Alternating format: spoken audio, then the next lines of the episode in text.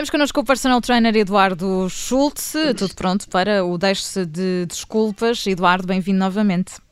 Olá, Ana. Olá, viva Eduardo. Olá, João. E Eduardo, hoje queres falar da saúde mental, concretamente de, de números que foram divulgados num estudo muito recente. Exato. Isto porquê? Porque nós aqui, desde que começou a pandemia, nós temos alertado os nossos ouvintes para eh, a necessidade e para os benefícios da atividade física, mesmo em, período pandémico. E, naturalmente, a necessidade é no sentido de manter um hábito tão regular quanto possível, porque se percebeu que manter o corpo fisicamente ativo é igual a ter um corpo fisicamente mais saudável, por conseguinte também ter um sistema imunológico um pouquinho mais fortalecido e provavelmente mais resistente até às questões virais uh, e todo um conjunto de benefícios uh, do ponto de vista também metabólico e cardiometabólico, sendo, por exemplo, a obesidade, diabetes, problemas cardiovasculares, por aí fora.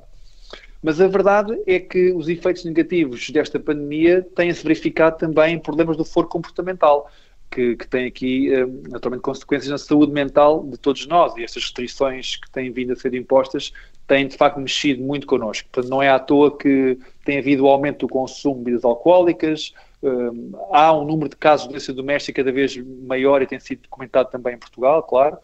Eh, mais suicídios, inclusivamente em, em mais jovens, o que é muito preocupante. E, portanto, tudo isto revela aqui questões do foro eh, da saúde mental que são efetivamente muito preocupantes. E aqui o exercício físico pode ajudar muito nisso, como diz este estudo publicado numa revista da especialidade, na Frontier in Psychiatry, e é um estudo já no período pandémico, portanto, envolveu 1.154 pessoas, homens e mulheres, e o primeiro dado em concreto é muito interessante, que é o seguinte: Destes homens e mulheres envolvidos, a esmagadora maioria, e falo concretamente de 97% dos homens e 86% das mulheres, revelou um medo de contágio.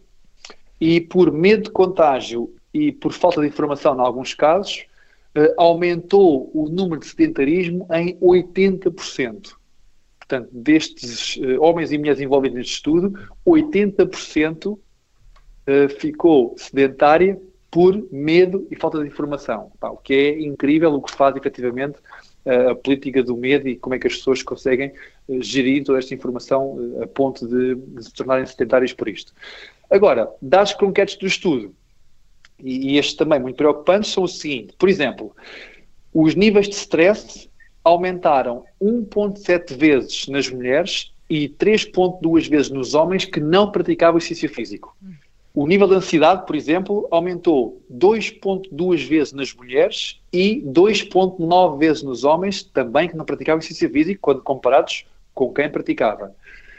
E no fim da linha das questões emocionais, os riscos para depressão aumentaram duas vezes e meia no caso das mulheres e quatro vezes mais nos homens que não praticavam exercício físico. Portanto, uh, resumidamente, a probabilidade de haver doença do foro mental, seja uh, no stress, na ansiedade e na depressão, aumenta sempre em quem não faz exercício físico com regularidade, sejam homens ou mulheres. Portanto, é sempre importante uh, fazer exercício físico, mas se calhar nesta altura em que todos nós estamos a lidar com este, com este cenário, às vezes, uh, como tu dizes, bastante estressante, não é? Um, Sim. É, é, muito importante retirarmos um bocadinho da nossa agenda, colocarmos um, nem que seja meia hora, não é? Por dia ou, ou, enfim, três vezes por semana, o que seja, o que for, o que for possível para nos mexermos um bocadinho. E juntar também a, a família a esta tarefa e, se possível, os amigos através de, das plataformas habituais que nós todos já estamos especialistas, não é? Sim, é essa a mensagem que eu gostava de passar aqui hoje, não só debitar estes números, que os números são muito crus, são muito frios, mas são efetivamente a forma melhor que nós temos de analisar a realidade que está, que está a acontecer, e essa não mente através dos números. Mas a mensagem que eu queria de facto passar é que houvesse a preocupação, a necessidade de colocar na nossa agenda 20 minutos, 30 minutos por dia, em que a pessoa se possa exercitar e se envolver as pessoas que estão ao seu redor tanto melhor, porque todos beneficiariam uh, desse mesmo hábito de exercício físico. E nós temos falado aqui na nossa rubrica sobre muitas estratégias, sobre estratégias outdoor, estratégias em casa, com pesos, com material específico, só com o peso corporal, enfim, Nós temos vindo a alertar sobre isso, temos vindo a, também a promover esse tipo de hábitos com estratégias uh, mais eficazes, para que as pessoas possam ter aqui, da nossa parte também, uma informação útil e uma motivação para que possam continuar exercitar-se. Inclusivamente, na última rubrica, nós falámos sobre estas questões do medo que as pessoas têm vindo a revelar, por exemplo, na frequência de alguns espaços, como o caso dos ginásios.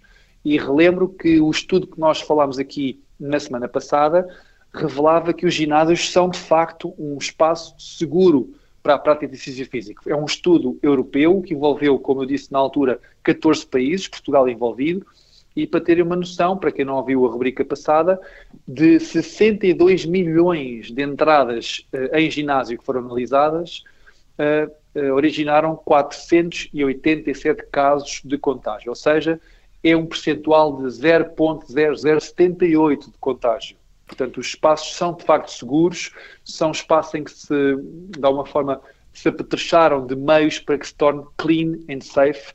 Não há razão para ter tanto medo, na nossa opinião, e, eh, para mais do que isso, percebemos agora também por este estudo ligado à saúde mental que é fundamental que as pessoas se continuem a exercitar eh, diariamente, se possível. Eduardo, deixa-me só colocar-te aqui também outro, outro dado. Uh, estavas a falar de, dessas questões ligadas à, à ansiedade, por exemplo. Tem, temos ouvido falar também no, no, nos últimos tempos uh, em relação ao, ao, desporto jovem. Falámos aqui de homens e, e, e mulheres. Uh, queria falar agora de homens e mulheres, mas, mas mais novos. Temos visto, por exemplo, a questão da, das modalidades do desporto federado, que estiveram paradas também durante muito tempo. Esta questão do exercício físico em casa, de tirar esse tempo também, pode ser importante também para descomprimir no caso do, dos jovens. Temos aqui também vários especialistas da área do desporto que vão falando dessa necessidade de, de, os jovens não ficarem parados, jovens que durante anos, alguns deles estavam habituados a, a treinar praticamente todos os dias uh, nas modalidades amadoras, no, no, desporto jovem e que agora uh, praticamente estão parados em casa. Sim, foram muitas as modalidades que tiveram mesmo que parar, desde modalidades uh, ditas de desportos individuais, como o caso, por exemplo, da ginástica, o caso do atletismo, o caso do, dos desportos de combate, até modalidades de equipas, como o caso do handball, basquetebol, futebol, por aí fora, tiveram mesmo que parar por ordem desta pandemia, por restrições que se foram impostas. E nesses atletas, nesses jovens atletas, cujo ritmo de exercício físico é de facto uh, normalmente muito grande, muito maior do que a média, o impacto de parar é de facto significativo. Pode criar esses níveis de, também, de ansiedade mais elevados, não é? Pode e tem criado, por isso é que eu disse há pouco que uma das preocupações que está a haver do ponto de vista comportamental é que tem aumentado os casos depressivos nos jovens e até com tendências suicidas, o que é dramático. Estamos a falar de, já de um, de, um, de um, índice de, de, de depressão, eh, quer dizer, que já estamos a falar de risco de vida, inclusivamente, e portanto é muito preocupante. À parte disso, e também alertámos aqui no nosso programa, que por ordem deste sedentarismo tem vindo a ser aumentado, sendo atletas ou não, as crianças estão de facto mais obesas. E associado a isso, há todo um conjunto de problemas do ponto de vista cardiometabólico que estão a ser também aumentados, no caso a diabetes tipo 2 uh, eh, e uh, também a tendência para doenças cardiovasculares.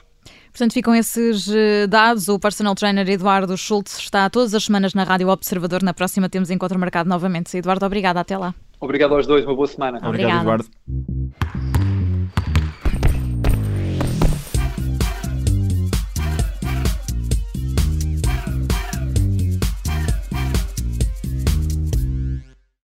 Obrigada por ter ouvido este podcast. Se gostou, pode subscrevê-lo, pode partilhá-lo e também pode ouvir a Rádio Observador online em 98.7 em Lisboa e em 98.4 no Porto.